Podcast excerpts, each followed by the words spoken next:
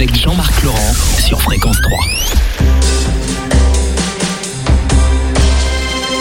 Christine Oberdorf, bonjour. Bonjour. Christine, vous dites avoir vécu avec une absence de racines. Vous l'avez déclaré il y a 20 ans exactement au Télégramme. Ce manque a-t-il fait de vous une baroudeuse du documentaire à la recherche d'autres racines?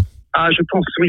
Je pense que l'héritage, euh, héritage familial euh, historique, hein, puisque en fait euh, l'intégralité de ma famille est née en Algérie.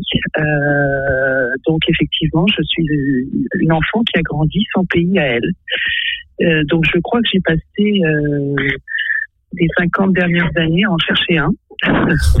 et, et, et, que mon métier, euh, qui n'est pas un métier, mais vraiment une, colonne vertébrale, une vocation, une raison d'être, euh, m'a finalement donné la planète en héritage. c'est un peu présomptueux de dire ça, hein, c'est un peu fort. Euh, mais malgré tout, c'est ça que je ressens. Et le fait de raconter des histoires euh, du monde, euh, et ben ça, ça alimente, ça nourrit cette quête qui est la mienne. Vous avez dit donc euh, avoir toujours cherché euh, un pays finalement, mais aujourd'hui, est-ce que votre pays quelque part, c'est la Bretagne? Effectivement, la, Bretagne, euh, c'est mon port d'attache. C'est le port d'attache que j'ai choisi euh, et que la vie m'a donné euh, de choisir.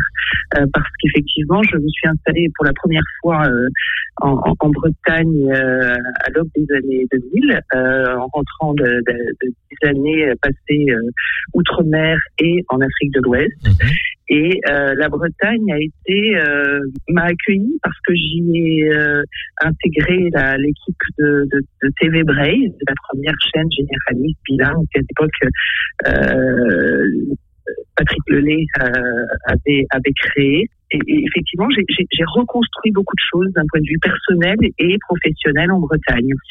Et j'ai choisi de m'y réinstaller euh, assez récemment pendant le confinement. Et cette fois, pas en Bretagne Sud, mais du côté de, du côté de Saint-Malo, à l'issue d'un d'un tournage qui m'a beaucoup marqué euh, au Liban. J'avais fait un, un, autre voyage euh, à la rencontre de, de celles et ceux qui euh, tirent les leçons euh, humaines et environnementales de l'explosion du 4 août.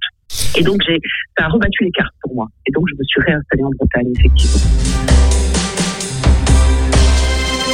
Rendez-vous demain 19h20 avec la journaliste Christine Oberdorf qui va nous parler euh, évasion, documentaire, euh, tournage, inspiration tout au long de la semaine. À demain.